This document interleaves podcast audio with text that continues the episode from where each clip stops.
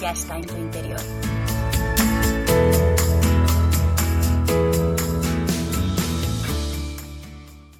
Hola, patroner. Soy Beth Gea, coach de multipotenciales y orgullosa Ravenclaw, y te doy la bienvenida al Expecto Patronum número 4 del 26 de julio de 2019. En el episodio de hoy vamos a leer el capítulo número 3, Las cartas de nadie, a través de los cristales de media luna de Lo que resistes, persiste. Así que para disfrutar al máximo el episodio de hoy, te recomiendo que releas el capítulo antes de escuchar el episodio.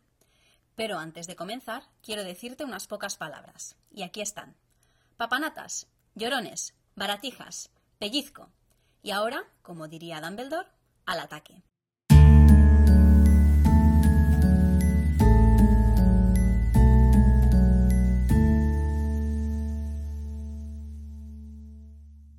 Octubre de 2018 fue un mes bastante oscuro para mí. La verdad es que en esa época ya hacía dos meses que había empezado mi mentoría de negocios para multipotenciales y tenía la idea para escribir un ebook gratuito, pero la verdad es que no estaba avanzando nada más allá de tener la idea. ¿Y qué es lo que hice? Pues lo que haría todo el mundo en una situación así, ¿no? Exacto. Me vi todo Operación Triunfo 2017 en un mes. O sea, se convirtió en una obsesión. Viviendo en Japón cuando volvieron a hacer Operación Triunfo en 2017, yo no podía ver los capítulos, episodios o como los programas, no sé, eh, enteros. Y pues mira, resulta que el año pasado sí que los podía ver por YouTube. Así que se convirtió en una obsesión. O sea, los veía mientras desayunaba, a la hora de la comida, por la tarde, por la noche. O sea, en un mes entero me vi seis meses de programa. O sea, con eso te lo digo todo, ¿no? ¿Qué pasa? Que yo me sentía mal y estaba bastante aislada de todo el mundo. Es decir, aislada de mi pareja, aislada de mi hijastra, o sea, de todo el mundo. Y con las emociones a flor de piel. Y, pues, evidentemente, la relación con mi hijastra se resintió. Y ya no sé si fue mi actitud la que provocó sus actitudes o al revés. O sea, es uno de esos bucles que sabes que entras y no sabes qué fue antes el huevo o la gallina, ¿no? La cuestión es que un día llegué al límite y exploté. O sea, era o la solución cambia o yo cojo a mi gata y me voy de casa. La cuestión es que hablé las cosas con mi pareja y después de hablar las cosas, o sea, después de poner en palabras mis pensamientos, pues me sentí más tranquila. Y la cuestión era que me di cuenta de que si me afectaba a mí, pues será que quien tenía parte del problema era yo, ¿no? Entonces ahí fue cuando eh, empecé a ser proactiva y empecé a plantearme qué puedo hacer para afrontar esta situación. ¿Y qué es lo que podía hacer para afrontarlo? Pues de hecho mirar a la cara lo que no quería mirar, es decir, crear el ebook que tenía en la cabeza para seguir con mi mentoría, para seguir adelante con mi mentoría y con los primeros pasos para poner en marcha mi negocio. La cuestión es que la recopilación de materiales ya la tenía hecha y escribí el libro en cuatro horas. Eso sí, me peleé con Canva para maquetarlo y tardé en maquetarlo como unas dos semanas. Pero bueno, la cuestión es que en cuestión de semanas ya tenía el libro, eh, una amiga me había ayudado con la edición y finalmente publiqué el ebook y lo subí a internet. Y sí, mi jastra llegaba a casa y yo estaba ocupada, ¿vale? Lo que pasa que en lugar de estar ocupada tirada en la cama viendo la tele, pues me veía sentada haciendo algo que en realidad me estaba llenando, ¿no? Y, y creo que ahí había una gran diferencia, ¿no? El hecho de que me viera que estoy echada en la cama y no me hablase a que me ve que estoy trabajando en algo y podía hablar conmigo, ¿no? ¿Y por qué te cuento esta historia? No para, mira, porque mira, me apetece contarte una historia, ¿no? Sino pues porque, como dijo el psicoanalista Carl Jung, a lo que te resistes no solo persiste, sino que crece. Y yo digo, no solo crece, sino que además se expresa en maneras indeseadas. Y en mi caso, ¿qué fue? O sea, evitar hacer frente a mi miedo a no saber cómo crear un negocio se tradujo a mirar la televisión de manera compulsiva y en que mi relación con mi hijastra se deteriorase y el bienestar en casa pues fuese para abajo y yo me sintiese muy muy mal.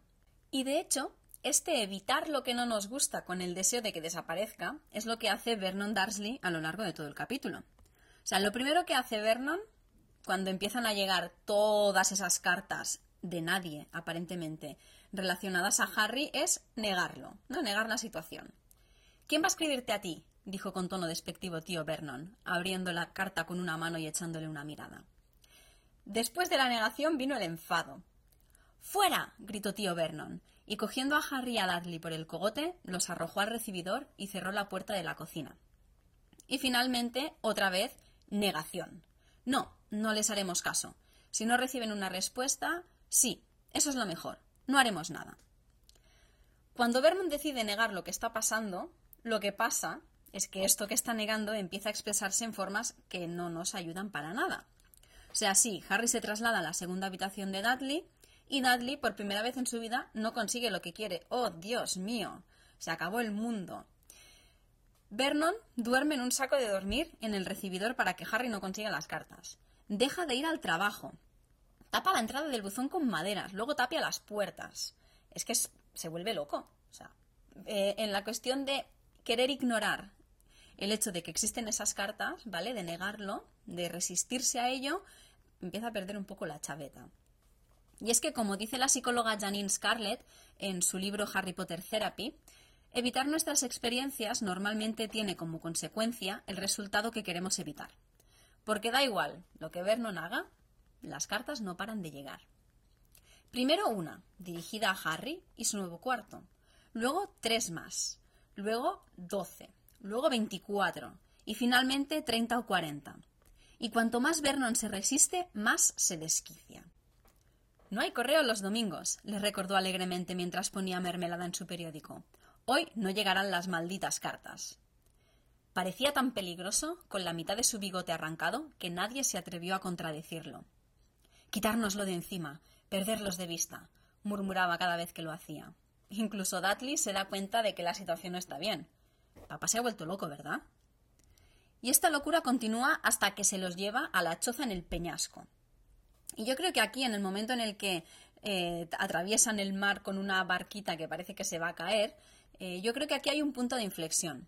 Porque a pesar de que es Vernon el que más se está resistiendo a que lleguen las cartas, Harry, en, su en cierta manera, también se resiste a la resistencia de Vernon. O sea, hay una doble resistencia, ¿no? La resistencia de Vernon a que lleguen las cartas y la resistencia de Harry a que Vernon no le deje ver las cartas. Y, eh, sin embargo, cuando llegan a la roca, eh, Harry deja de resistirse. En cierta manera, está aceptando la situación. Y según dice la psicóloga Janina Scarlett, la aceptación significa, antes que nada, aceptar el hecho de que algo está sucediendo. En el fondo, Harry estaba de acuerdo, aunque la idea no lo alegraba. Estaba de acuerdo con Vernon de que en ese peñasco pues no iban a llegar cartas. La psicóloga y experta en autocompasión Christine Neff dice que cuanto más nos resistimos al dolor que ya existe, más aumenta el sufrimiento innecesario. Incluso tiene una fórmula. Dolor multiplicado por resistencia igual a sufrimiento. Por otro lado, Neff continúa diciendo que cuanto más abiertas estamos a aceptar la realidad de algo que no va a cambiar, más fácil va a ser para nosotras procesar ese evento. Y es justamente cuando Harry acepta que no puede hacer nada en contra de las acciones de su tío que recibe lo que quiere. Había alguien fuera, llamando. Y lo interesante de esta situación, aparentemente paradójica, eh, de que una vez dejas de resistirte llega lo que quieres, es como lo que dice el doctor Leon Seltzer en un artículo en Psychology Today. Es inteligente aceptar lo que es, aunque solo sea por el hecho de que te pone en la mejor situación posible para cambiarlo o para conseguir la libertad de dejarlo atrás y moverte hacia una nueva dirección. Porque eso es lo que hace Harry. De hecho, piensa que quizás habrá tantas cartas en la casa cuando vuelvan que podrá robar algunas sin que nadie se dé cuenta. Y llegadas a este punto, podríamos preguntarnos qué es la resistencia, ¿no? La resistencia es una forma de protegernos de sentimientos, emociones o situaciones que creemos que nos hacen daño o que son peligrosas. Sin embargo, lo que pasa es que al centrarnos en evitar algo, lo que estamos haciendo en realidad es centrar toda nuestra energía en ese algo que queremos evitar. ¿Qué pasa? Que eso hace que no solo malgastemos nuestra energía intentando evitar lo que ha pasado, porque ya ha pasado, sino que las cosas inconclusas y no resueltas siguen circulando en nuestro interior y aparecen cuando menos las esperamos en las situaciones más inesperadas, ¿no? Por ejemplo, cuando Vernon está desayunando el domingo por la mañana y una carta le da un golpe en el cogote. Por eso, la propuesta que te traigo hoy para salir del bucle de lo que resistes persiste es la de practicar la aceptación. Pero, antes que nada, me gustaría aclarar qué es y qué no es la aceptación, porque a veces pensamos que la aceptación es decir a todo que sí y, bueno, aguantarnos y callarnos de todo lo que nos pasa, ¿no? Pero en el libro Harry Potter Therapy, eh, la psicóloga Janine Scarlett tiene una tabla donde lo explica súper bien.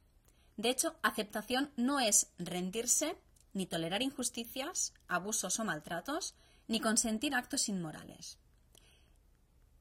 Como contrapartida, ¿qué es la aceptación?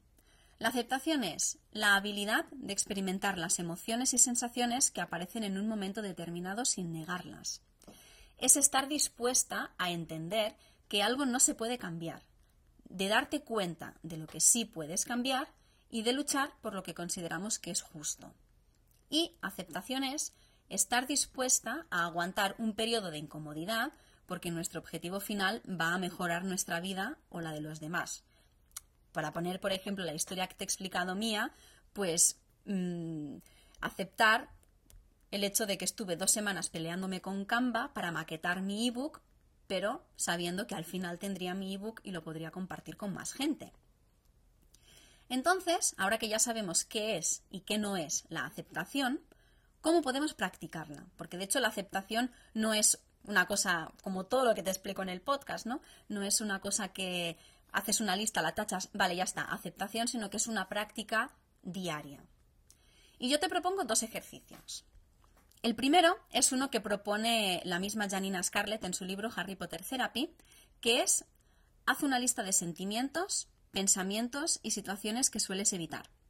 Encuentra uno o dos a los que estarías dispuesta a darles una oportunidad. Esta es la primera fase. Hacer una lista de sentimientos, pensamientos y situaciones que acostumbras a evitar. ¿no?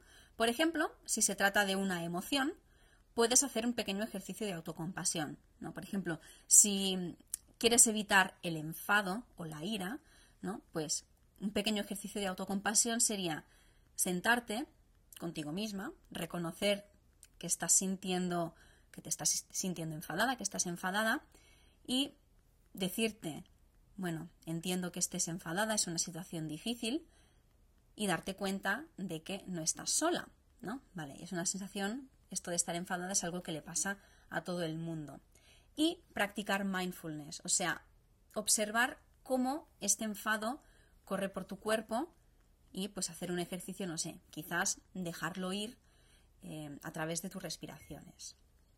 O por ejemplo, si te da miedo a mostrarte, quizás te sirva compartir una selfie en alguna red social o mirarte en el espejo desnuda durante unos minutos o mirar a los ojos a alguien cuando le hablas, ¿no? O sea, aquí es una vez tú has descubierto pues cuáles son esos sentimientos o pensamientos o momentos que sueles evitar, pues como hacer un pequeño ejercicio de valentía, de coraje y plantarles cara, ¿no? Porque es eso. Si, no los aceptas, lo único que vas a hacer es que se resistan y que estés en ese bucle sin salir.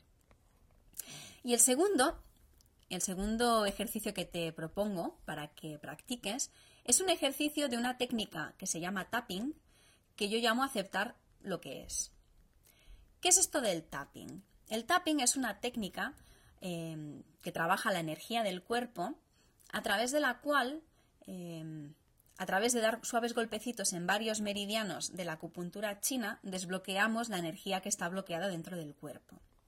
¿No? Y en el caso de resistirte a algo, muy claramente hay una energía que, está estancada, ¿no? Em, en esa situación o en esa emoción que no queremos encarar.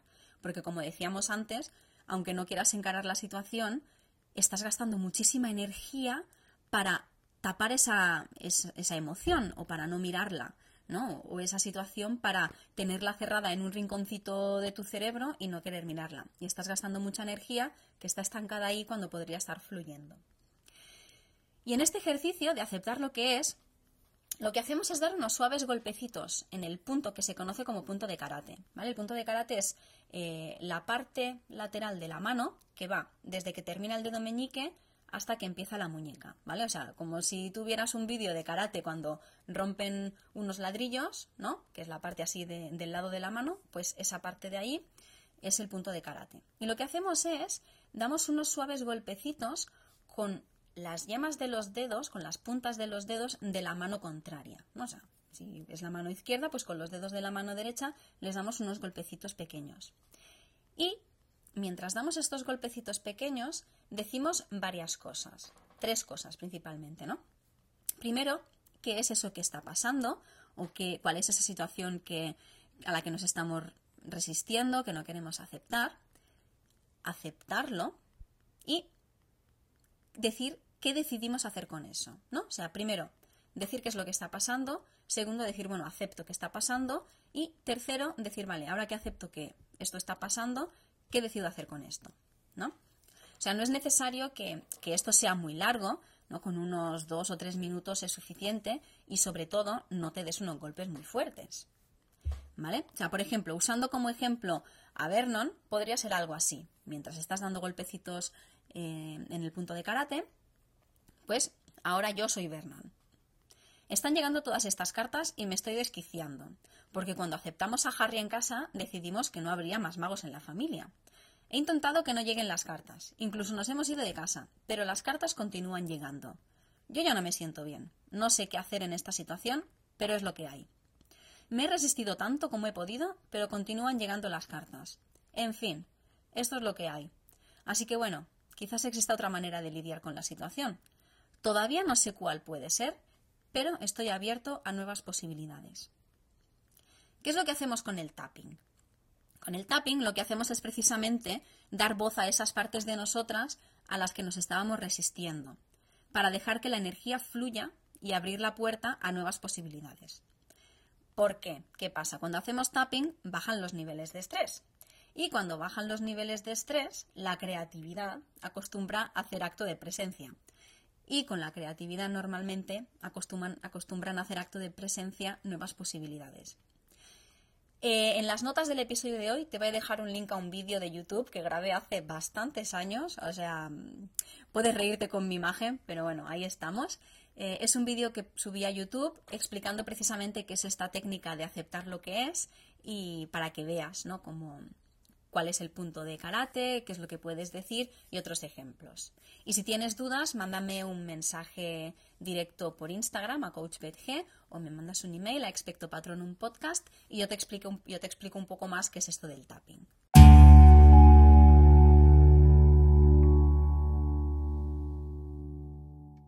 Y ahora llega el momento de jugar al ¿qué haría? En cada episodio te voy a proponer una serie de preguntas relacionadas con el tema tratado para que encuentres tus propias respuestas. La mayoría de las veces las preguntas parecen fáciles, pero las respuestas no lo son tanto. Y a veces resulta más fácil responder las preguntas como si fuéramos uno de los personajes del libro. De ahí el nombre del juego, ¿qué haría? Porque se trata de pensar qué haría tal personaje en esta situación concreta. La intención de esto es que nos pongamos en la piel del personaje en cuestión y que miremos las preguntas o la situación desde su mirada. Y esta semana, una vez más, te propongo que respondas a las preguntas que te propongo a través de la mirada de Harry. Las preguntas son cuatro. Ahora mismo, ¿a qué te estás resistiendo?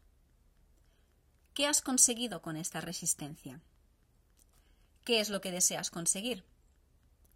¿Qué pequeña cosa podrías hacer hoy para salir de la resistencia y moverte en dirección a lo que quieres conseguir? Y ahora vamos a ver cómo la, respondería, la respondería Harry. Harry ahora mismo se resiste a que tío Vernon no le deje leer la carta dirigida a él. Resistiéndose, lo que ha conseguido ha sido que su tío le grite más, que destruya todas sus cartas, que Dudley le pegue con el bastón de Smeltings y que su tío se los lleve a una roca en medio del mar. ¿Qué es lo que desea? Lo que desea es volver a casa para ver si puede coger una de las cartas sin que nadie se dé cuenta. Lo que hace para salir de esa resistencia es aceptar que desde esa roca no va a conseguir ninguna carta y esperar que se dé otra posibilidad al llegar a casa. Así que esta semana, cuando te encuentres resistiéndote a algo que está presente en tu vida, te invito a que te preguntes, ¿qué haría Harry?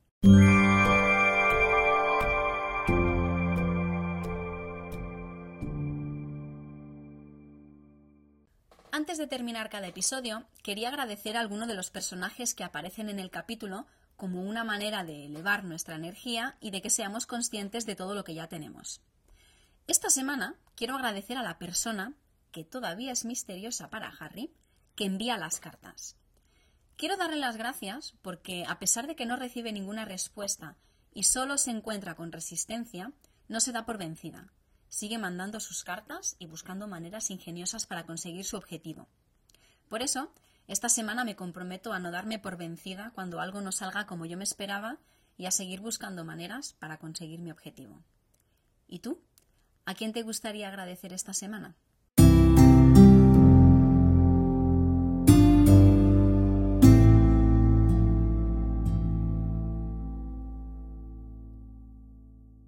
Una semana más nos acercamos al final del episodio. Antes de despedirme, quiero recordarte las diferentes maneras que tienes de ponerte en contacto conmigo y de participar en el podcast. Primero, puedes mandarme un mensaje de voz para que lo ponga en el siguiente episodio, ya sea a través de Anchor, en anchor.fm barra expectopatronum o a través del email expectopatronumpodcast.gmail.com. Para que pueda poner tu mensaje íntegro, por favor, mándame audios que no sean demasiado largos, de unos de un minuto dos minutos. Si eres más del formato escrito, puedes mandarme una lechuza a expectopatronumpodcast.gmail.com o también puedes mandarme un mensaje directo a mi cuenta de Instagram, arroba coachbetg. Si te gusta el podcast, déjame una valoración en iTunes para que otras personas puedan descubrirlo porque compartir enaltece y cuantos más mensajes a más personas podremos llegarle. La semana que viene vamos a leer el cuarto capítulo de la piedra filosofal, El guardián de las llaves, a través de los cristales de media luna de las historias que nos contamos. Soy Betgea y este ha sido el episodio número 4 de Expecto Patronum, como siempre con música de Scott Holmes. Muchas gracias por escucharme y no dejes que los muggles te depriman.